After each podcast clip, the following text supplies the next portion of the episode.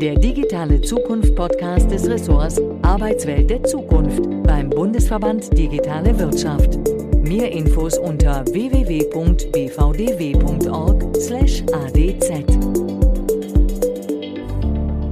Herzlich willkommen zum Digitale Zukunft Podcast unseres Ressorts Arbeitswelt der Zukunft beim Bundesverband Digitale Wirtschaft. Zu Gast haben die liebe Jannika und ich heute einen 100-prozentigen Digitalunternehmer und zwar Christian Reschke. Wir werden uns mit Christian über digitales Unternehmertum und Holokratie und hoffentlich, äh, ich sag mal hinten raus, auch noch zu einer seiner innigen Leidenschaften unterhalten. Christian hat 1997 die Digitalagentur Tausendwild gegründet, die dann 2001 in der Kühlhaus AG aufgegangen ist. Seitdem musste er, wie er selber sagt, keinen Tag zur Arbeit gehen, sondern darf seine Freizeit mit selbstbestimmter, sinnstiftender Erwerbstätigkeit füllen.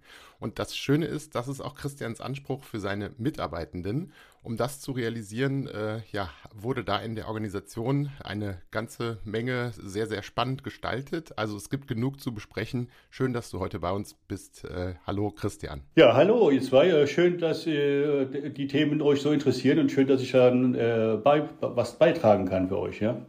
Auch von meiner Seite, Christian, ein ganz, ganz, ganz großes Hallo. Ich freue mich wahnsinnig, heute von dir mehr zu erfahren das Zitat, das Markus mit uns am Eingang geteilt hat, Lust, weckt schon Lust auf mehr. Lass uns doch einmal damit anfangen, wie es bei dir alles angefangen hat. Äh, 1997 bist du digitaler Unternehmer geworden. Kannst du uns, also Markus und mir und, all unseren Zuhörern einmal erzählen, wie es damals zur Gründung gekommen ist, beziehungsweise was dich dazu bewogen hat? Ich bin jetzt 51 Jahre und ich nehme mal so ein bisschen Schnelldurchlauf durch die ersten paar Jahre, wo sich so ein bisschen das anbahnt, wo man da irgendwo in seinem Leben vielleicht hin mag. Ne? Und ähm, ich glaube, es fängt an so in der Realschulzeit. Also, ähm, also erstmal war ich im Gymnasium, dann, dann gab es da viele Sprachen, das fand ich nicht so spitze und prickelnd, bin dann mit sechs, fünfern immerhin mal sitzen geblieben. Ähm, und dann ging es ab auf die Realschule. Ähm, dort kam ich in die Klasse, wo auch Christian Fernandes äh, drin ist, mit dem ich ja heute zusammen das Unternehmen zusammen gegründet habe und wir zusammen führen. Ja. Und äh, so lange kennen wir uns schon. Also wir kennen uns quasi schon seit, seit wir 16 sind oder sowas. Ne? Und ähm, danach haben wir beide äh, Energieelektroniker gelernt. Äh, dann hat er Architektur studiert und ich Bauwirtschaft ne, und Bauingenieurwesen. Ja? Also wir haben also durchaus äh, seriöse, normale Berufe gelernt. Ja? Und ähm, dann macht man sich ja so Gedanken, was will man denn so sein Leben lang tun? Und dann habe ich auch mal ein Buch gelesen während dem Studium, am Ende des Studiums, sage ich mal, was eine gute Zeit lang gedauert hat ähm, äh, das Power-Prinzip von Anthony Robbins. Und da war so ein Satz, ne, such dir irgendwie eine Arbeit aus, die dir Spaß macht, damit die Arbeit nicht zur Arbeit wird. Ne?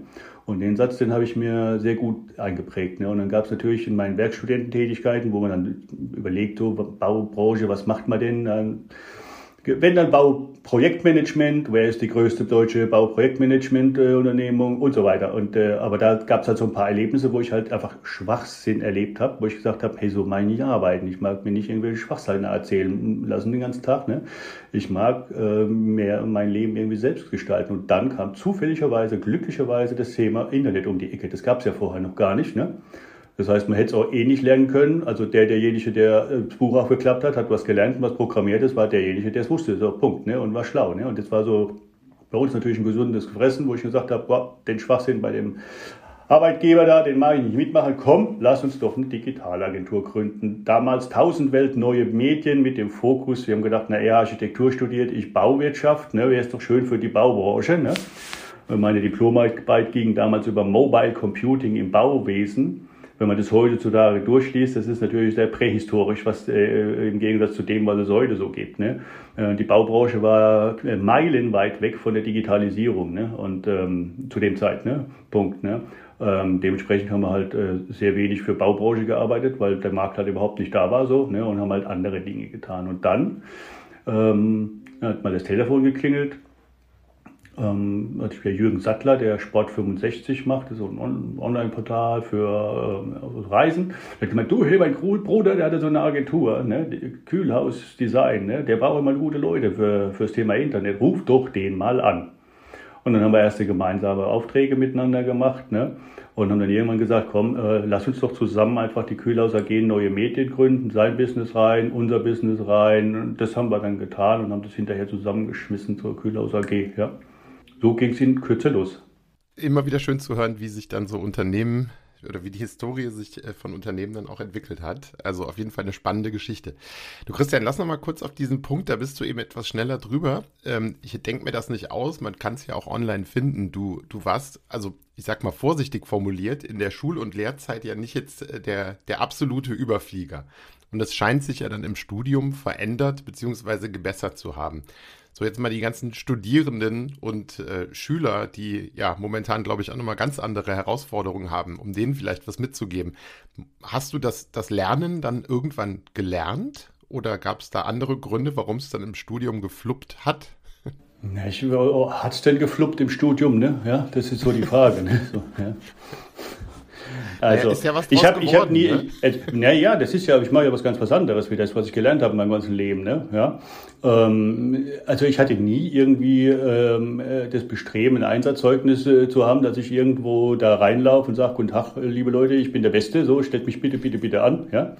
Ähm, da kann ich auch noch mal so eine Anekdote nehmen. Da gibt's ja immer diese Bewerbermessen, ja, wo man, wo, wo, wo in Köln war ich da mal. Da ist so drei Tage lang sind alle Unternehmen da und da kann man mit seiner Mappe da an, an jeden Stand gehen und sich da vorstellen. Und ich bin da rumgerannt, zwei Tage lang wie ein falscher 50er, ne, ja. Und meine Kollegen, mit denen ich dort war, die haben ganz viele tolle Gespräche geführt. Und ich, mich hat es überhaupt nicht interessiert. Ich wollte da gar nicht mit mir irgendjemand reden. Und am zweiten Tag, kurz bevor die Messe zugemacht hat, da gab es einen, einen Vortrag in Plenum, wie mache ich mich selbstständig. Ne? Und die anderen waren schon alle durch, wollten heim und ich habe gesagt, nee, was, den Vortrag, den will ich mir noch anhören. Ne? Und danach sind wir heimgefahren und mir war klar, was los ist und was ich machen muss. Ne? Ja?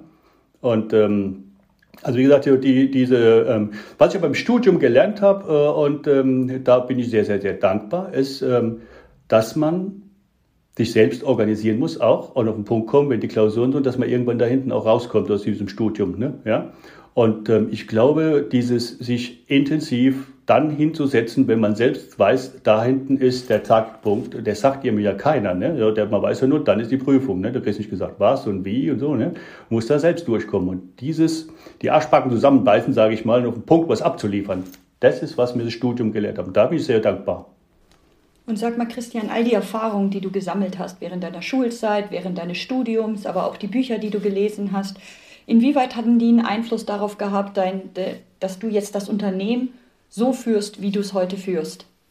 Na, ich bin so ein bisschen immer so das Thema Pippi Langstrom, bitte, bitte, bitte. Ich mache mir die Welt, wie sie mir gefällt, ne, so ein bisschen, ja. Und ähm, ich, der Arbeitsplatz ist so, wie er mir gefällt. Und ich glaube, das ist auch eher eine Einladung ähm, an, an Menschen, die ähnlich denken, die sagen, okay, ich kann bei selbst was Organisiertes machen. Ich brauche, ich suche jetzt keinen Chef, der mir sagt, was mein nächster Schritt sein muss für eine Karriere, ne? Oder was, was, wie ich jetzt irgendetwas tue. Ne? Wir brauchen hier Leute, mit denen ich zusammenarbeiten kann, die, die einfach gut sind und ihre Leidenschaft ebenfalls ausleben können. Ja? Und dafür hätte ich gerne äh, einen ordentlichen bestellten Fußballplatz, sage ich mal. Ne? Ähm, das Gras muss äh, gut gemäht sein und gut gewässert. Das ist ein Spielfeld, was funktioniert. Und da kann man sich ausmehren innerhalb der ich sag mal, innerhalb der, der Leitplanken, die wir halt bedienen wollen, von was wir machen, wie wir es machen. So. Und ähm, das soll auch irgendwie auch für alle anderen gelten, ja. Und da ist halt natürlich auch die Einladung, aber auch die Verpflichtung, dass wenn einem irgendwie was passt, dass man halt auch den Mund aufmacht, ne, ja.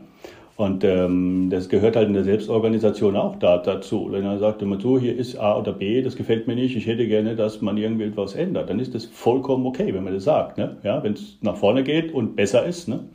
Also ich habe zum Beispiel heutzutage Selbstorganisation ein Riesenthema. Das heißt, seit über 20 Jahren sage ich, wir haben natürlich aufgeschrieben, was wir wo irgendwie am besten machen, wo Prozesse irgendwie gut funktioniert haben. Wenn man aus Fehlern lernt, überlegt man, was müssen wir denn so machen, dass wir das nur einmal machen, die Fehler, und dann das nächste Mal nicht mehr. Ne? Das heißt, dieses Thema, was man in der Industrie kontinuierliche Verbesserungsprozess, KVP, KZ und keine Ahnung da nennt, ne, ist bei uns schon immer. Und ich habe schon immer gesagt, wenn euch irgendwas einfällt, was wir anders machen sollen morgen, als wir es heute machen, und es ist besser danach, dann gibt es keinen Grund, das zu verhindern. Und dann, dann sollten wir das auch tun. Ja? Und das ist was, was ich seit über 20 Jahren sage. Da war halt das Thema New Work oder das, wie man es heute alles dann nimmt, ne? gab es ja überhaupt die Diskussion überhaupt gar nicht. Ne? Also mir geht es halt echt nur darum, dass man sagt, okay, es, man muss nicht irgendetwas tun, weil es da steht, dass man das so tut. Ne? Wenn man merkt, es geht anders besser, so what? Bitte, genau so. Ja? Mhm das klingt alles so einfach und so, so, so simpel, wenn du das erklärst und so logisch. Ähm, jetzt spreche ich ja täglich auch äh, mit Unternehmen, die halt wahnsinnige Herausforderungen haben. Entweder A, aktiv an ihrer Kultur mitzuwirken oder ihre Kultur zum Positiven zu beeinflussen? Oder beispielsweise, genau wie du gerade genannt hast, diese kontinuierlichen Verbesserungsprozesse anzustoßen. Und ich glaube, bei, bei fünf Mitarbeitenden ist das relativ simpel. Aber wie funktioniert das Ganze denn, wenn man ein paar mehr Menschen in seinem Unternehmen hat? Also gib doch gerne mal ein paar ganz konkrete Ansatzpunkte, wie ihr da rangegangen seid, wie du quasi dein, ich sag mal, freigeistiges Denken, wenn ich das sagen darf, auf die Organisation übertragen hast. Ja, es gab einen, einen entscheidenden Punkt vor einigen Jahren. Ähm, das, was ich euch jetzt so erzählt habe, wir hatten ja noch nie Head-Offs, wir hatten noch nie Team-Leads oder sonst irgendwie was, das gab es nicht. Es waren ganz viele Leute, die haben halt äh, ihre Arbeit getan, haben es ordentlich getan und haben äh, das in dem Rahmen getan, den, den wir hier so ermöglichen. So, ne? ja. Und dann gab es aber eine Zeit, da sind wir mal relativ schnell gewachsen und in dieser Zeit, da stellt man dann neue Leute ein und die Neuen stellen dann neue Leute ein und die bringen dann plötzlich äh, Strukturen sind plötzlich da, die niemand irgendwie eingezogen hat. Ne? Also da, da macht das Unternehmen sich selbst äh, äh Positionen und Macht, wo man denkt, ne, das hat ja jetzt hier keiner bestellt so, ne? Ja. Und das ist auch eigentlich nicht das, was den Werten entspricht, wie, wie ich gesagt habe, dass ich hier einen Staat gehe, wie ich miteinander, mit den anderen arbeiten möchte. So. Dennoch spielt es einem ja zurück, dass ähm, scheinbar Unklarheit herrscht oder irgendetwas äh, äh, nicht, nicht so ist, wie es funktioniert. Ne, so. Und dann habe ich gesagt, okay, wenn das jetzt so ist, ne, dann gibt es jetzt zwei Möglichkeiten. Entweder hier haben wir Head-Offs und äh, Strukturen und Machtgehabe irgendwann und ich muss gehen oder wir müssen irgendwie was tun dass, äh, dass die DNA, die wir eigentlich hatten, irgendwie äh, in die Zukunft getragen werden kann. So, und dann habe ich mich auf die Suche gemacht nach ähm, dem Thema, was gibt es denn für moderne Organisationsformen, sage ich mal. Und da kommt man natürlich über Frederic Laloux, Soziokratie, Holokratie und, und, und, was es da alles gibt. Ich glaube, die Zuhörenden, die kennen das auch alles. Ne? Und dann haben wir habe ich mal gemerkt, okay, das erste Thema ist, wir brauchen mal Klarheit, wer was macht. Wir haben ja auch keine Arbeitsplatzbeschreibung so, ne? Ja? Oder beim verwachsenden, bei, bei schnell wachsenden Momenten, sage ich mal, in so einem Unternehmen, da, da, da wird die Unklarheit größer so, ne? weil man kennt ja auch nicht mehr jeden, ne? irgendwann, ne? bei 35 Mann, da geht das alles, ne? so. Ähm, aber irgendwann kennt man ja nicht mehr jeden. Das heißt, wir brauchen Klarheit. Das haben wir gesagt. Egal in welchem dieser modernen äh, Elemente gibt es immer das Thema Rollenklarheit. Was kann ich denn von einem mal erwarten? So, und was hat der denn zu liefern, wenn er die Rolle hat? Ne? Ja, so, also beide Richten, Richtungen die Rollenklarheit. Ne? Also haben wir gesagt, wir fangen mal an, irgendwann mal zu gucken, diese Rollen aufzuschreiben. Dann kam ich auf die Idee, dass das halt natürlich mit dieser Software Hola Spirit haben wir genommen in dem Fall. Ne? Ähm, das hat ganz gut funktioniert, das damals zu notieren. Da war aber noch nicht die Entscheidung gefallen, ob wir irgendwie Holacracy machen oder nicht. Ne? Ähm, wobei es in der äh, Überlegung war, weil es doch sehr eng ist, sage ich mal, an, in den Grundwerten, die unten drunter sind, ne, äh, was man eigentlich erreichen will damit. Ne, das ist ja nur ein Werkzeug ne, oder ein Tool oder eine Methode. Ne. Aber was die eigentlich, warum die so ist und was da drunter steckt, das ist ja die richtigen, wirklichen interessanten Themen. Ne. Ähm, wo wir dann gesagt haben, okay, dann lass uns das halt einfach probieren. So. Und das war halt, ich glaube, jetzt vor drei oder ein bisschen länger als drei Jahren. So, dass wir halt einen Rahmen haben, ein Framework, wo, wo, wo sich jeder dran orientieren kann, wo wir dann sagen wir, so ein Orga-Handbuch nicht selbst schreiben müssen, sondern einfach, wir nehmen halt einfach ein System. Wir hätten ja auch unser eigenes aufschreiben können, wie wir es machen.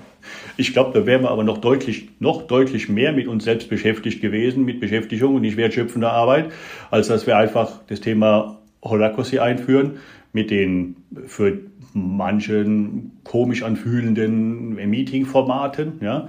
Und ähm, ja, deswegen war die Entscheidung, dass wir eben in diese Richtung gehen. So, das ist jetzt drei, drei bisschen länger als drei Jahre her. Jetzt bin ich neugierig, Christian. Was, was sind komische Meeting-Formate? Naja, es ist, ähm, es kommt ja viel von der, von der, auch von der Softwareentwicklung, ne, von, von aus der Scrum-Ecke und diese Meeting-Formate, die sind jetzt nicht auf Plauderformate ausgestellt, ne, sondern einfach auf, auf, auf den Punkt. Ne. Ähm, da soll über das geredet werden, um was es geht und dann ist auch gut. Ne. Ähm, dann sind wir schnell und effizient. Ne. Ähm, aber es ist halt so, dass Menschen doch auch gern tratschen und, und mal miteinander kommunizieren. Ne. Und da da geht es noch nicht mal darum, dass man, äh, dass in jedem Gespräch äh, die richtig, äh, die Effizienz und, und die Effektivität im Vordergrund steht, sondern einfach der Austausch, das sich gegeneinander spüren. Und das nimmt so ein Format einem unter anderem so vielleicht ein bisschen raus, je nachdem, wie frei gestaltet man, man es nimmt oder so. Ja, wir haben jetzt so bei manchen Kreisen zum Beispiel mal, wo wir gesagt haben, wo es sich komisch anfühlt, dann machen wir erst unser Tactical nach dem Format und danach hängen wir halt hinten dran Austausch. Punkt. Ne? Dann haben wir beides. Vorne die Effizienz und wer hinten dran noch plaudern will, kann dann noch plaudern. Ja? Und die, die sagen, nee, ich brauche nicht plaudern, gehen. Ja? Dann haben wir ja auch wieder für jeden das dabei, so Best of Both Worlds, was man machen kann. Das ist ja, es ist ja immer was macht man mit so einer Mechanik oder so einer Methodik? Ne? Ja, also die besten Gewürze bringen mir weniger als einem Tiermelzer. Ne? Ja. Christian, erklär doch noch mal ganz kurz für unsere Zuhörerschaft bitte, was genau Holokratie ist, beziehungsweise was ihr bei Kühlhaus darunter versteht und wie ihr das umsetzt, damit wir ein Gefühl dafür bekommen. Ja, okay. Es ist ein spannungsbasiertes, ähm, man nennt es ja schön auch so Betriebssystem für eine Organisation, ne?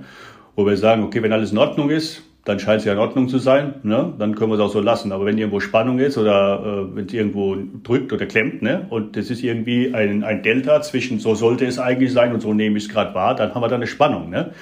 Und, und dann gibt es so, ähm, gibt's ja immer so die zwei Sachen in so einem Unternehmen. Wir, wir machen die Arbeit, mit der wir Geld verdienen, oder wir kümmern uns ums Unternehmen. Also wir Underbox. Ne? Also wir, wir verändern den Rahmen, die Governance ne? des, des Unternehmens, wie wir miteinander arbeiten. Ne? Wir sagen, okay, wir haben es gefunden und eigentlich haben wir niemanden, der das machen müsste. Ne?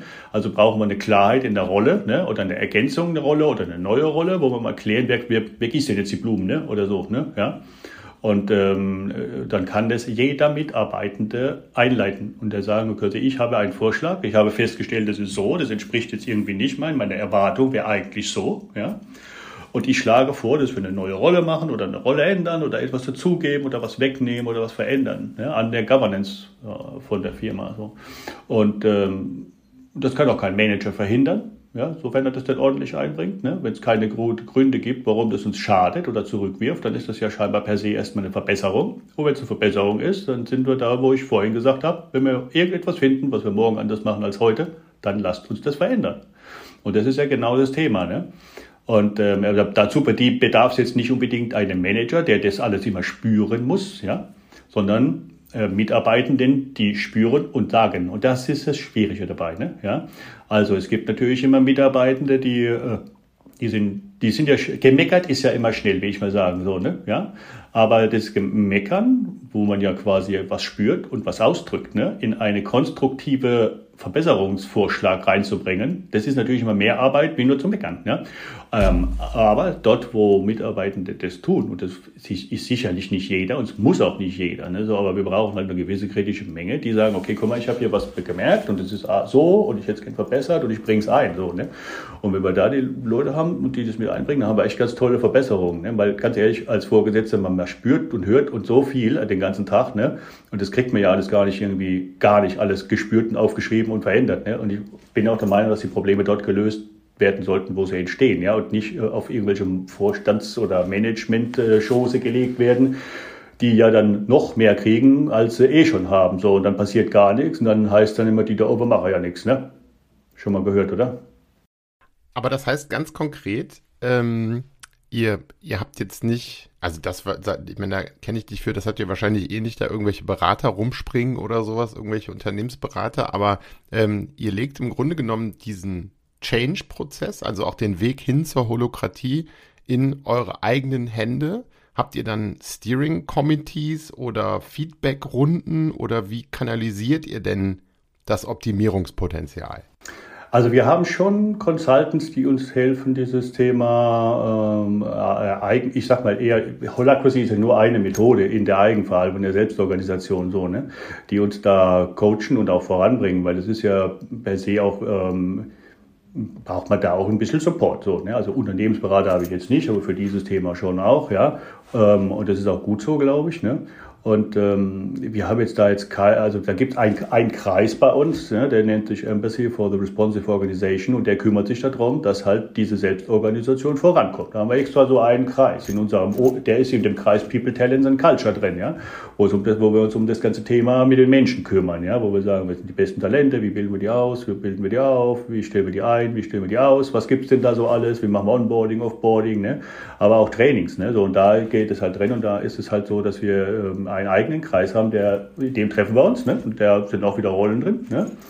Und äh, die eine Rolle schreibt mal auf und die dokumentiert und die, die andere macht Trainings und die andere organisiert so. Also vorwärts in diesem Kreis kümmern wir uns so darum, dass die Organisation das bekommt, was sie braucht, um in der Selbstorganisation gut zu funktionieren. Ja? Das ist jetzt nicht Steering-Komitee, ne? das ist jetzt ein Projektleiter, der hat, den, den, der hat Leidenschaft für dieses Thema, der hat gesagt, okay, den Kreis würde ich gerne übernehmen, so what, bitteschön, ja. Man muss ja jetzt nicht irgendwie Manager sein, ne? ja. Wollte der Beste machen, ne? nicht der mit dem höchsten Lametta auf der Schulter. Ne? Ja? Absolut absolut. Also das ist ein interessanter Punkt, Christian. Äh, vielleicht kannst du noch mal ein Beispiel geben, wie bei euch so die Entscheidungsprozesse ganz konkret ablaufen. Stell dir mal vor, ihr habt jetzt irgend, müsst entscheiden, wollt ihr A oder B machen oder vielleicht gibt es auch mal einen Konflikt bei euch im, in, im Unternehmen. Wie, wie klärt ihr das? Ja, ich, äh, ähm, also A gibt es jede Menge Entscheidungen, die einfach funktionieren, ja, weil die Menschen in ihren Rollen, in denen Accountability ist und das, was sie da tun, eigentlich ja selbst entscheiden sollen. Ja. Ähm, aber ähm, es ist so, äh, ich sag mal, den konsultative Einzelentscheid, falls das jemand schon mal gehört hat. Ne? Das heißt, jeder sollte in seiner Rolle ja auch seine Entscheidungen treffen, ja. Und ähm, dann sollte, sage ich mal, so ein Leadership-Team, ja, so sollte man jetzt nicht die Entscheidungen der Mitarbeitenden abnehmen. Sollte, man kann aber jederzeit gefragt werden und einen Austausch dafür haben, dass die Meinungsbildung kommt. Ne? Und ganz ehrlich, wenn irgendeiner nicht genau weiß, ob er links rum oder rechts rum geht, wenn er, wenn er es denn schafft, zumindest mal die richtigen fünf, die er denkt, hm, die könnten ihm weiterhelfen, nach einer Meinung zu fragen, ne? dann hat er so viel Input, dass er wahrscheinlich selbst entscheiden kann, ja. Nun geht ihr so weit, dass ihr auch eure Gehaltsmodelle von den eigenen Mitarbeitenden entwickeln oder mitentwickeln lasst. Und äh, ja, man kennt ja diesen Spruch, über Geld redet man nicht, gerade in Deutschland finde ich und gerade in deutschen Organisationen. Äh, wie funktioniert das bei euch und welche Erfahrungen habt ihr damit gemacht? Also ich gehe davon aus, dass das dann auch Gehaltstransparenz beinhaltet. 64 Prozent waren gegen die Gehaltstransparenz vor zwei Jahren und ungefähr, ne? Ja. Ähm, wobei mir das ja eigentlich vollkommen egal wäre. Ne? Also, aber es ist so mit dem Gehalt. Ne? Also nach Einführung von Holacracy habe ich mal nach einem Jahr gesagt, habt ihr schon gemerkt, dass da irgendwo gar keine Rolle die Accountability hat, ne? Ähm, die Gehälter zu verändern, ne? so mal als Hinweis. Ne? Und schwupp war dann ging es dann schnell voran. Ne? Und ähm, aber ganz ehrlich bewusst, äh, äh, wir waren da noch coachend und äh, erklärend dabei. Ne? als Inhaber, die das halt die, die Jahre davor immer gemacht haben. Aber uns war es total wichtig, dass wir, ähm, dass nicht eben die äh, Inhaber auch noch dieses System wieder machen, weil ganz ehrlich, äh, ich kann hier Rollen haben, wie ich will. Am Ende bin ich der Inhaber und das klebt an einem so dran und das kriegt man auch nicht weg. Da will ich auch jedem Inhaber irgendwie die Illusion nehmen, glaube ich. Ne? Da kann man sich rausnehmen und abgeben und, und, und am Schluss gehört einem die Firma und das kriegst du aus den Köpfen, glaube ich, nicht raus. Ne?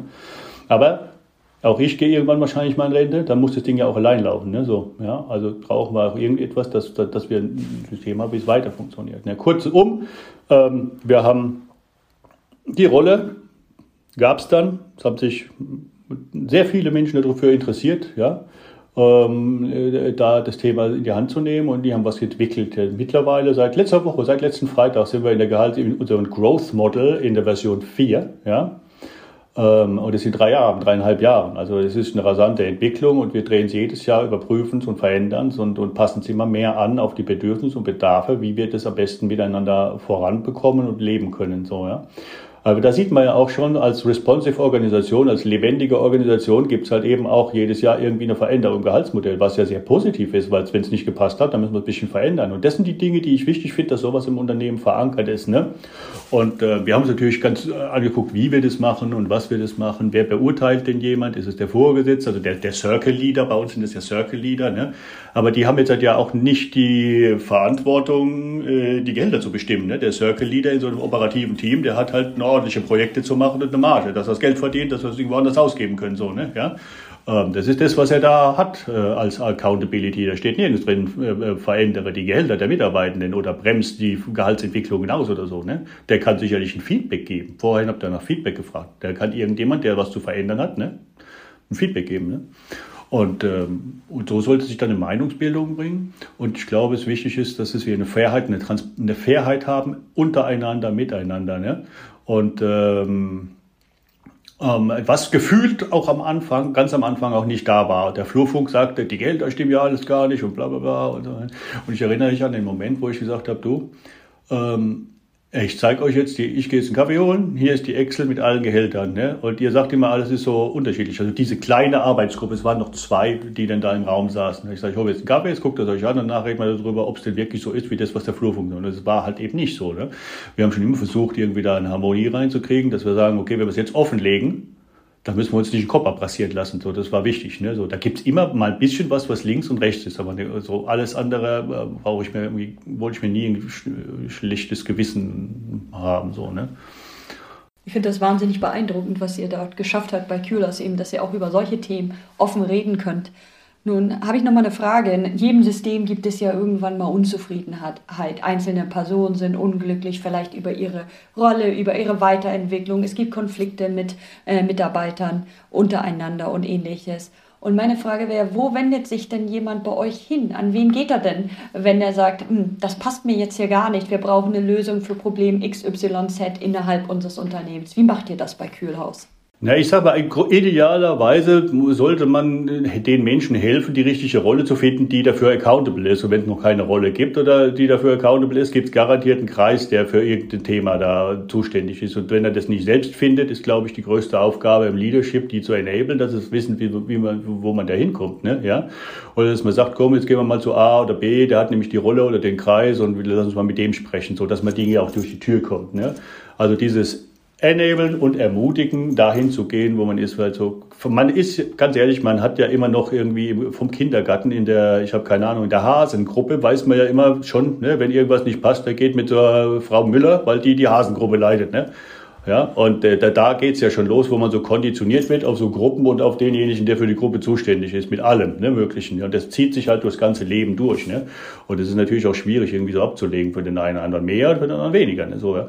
Aber so, so sind die Menschen, die sind unterschiedlich, aber das ist beides irgendwie, das ist nicht das eine gut und das andere böse oder falsch. Ne? Das ist so, wie es ist. Und ähm, da, da glaube ich, muss man füreinander da sein und miteinander in, in die Vorwärtsbewegung zu kommen. So, ja.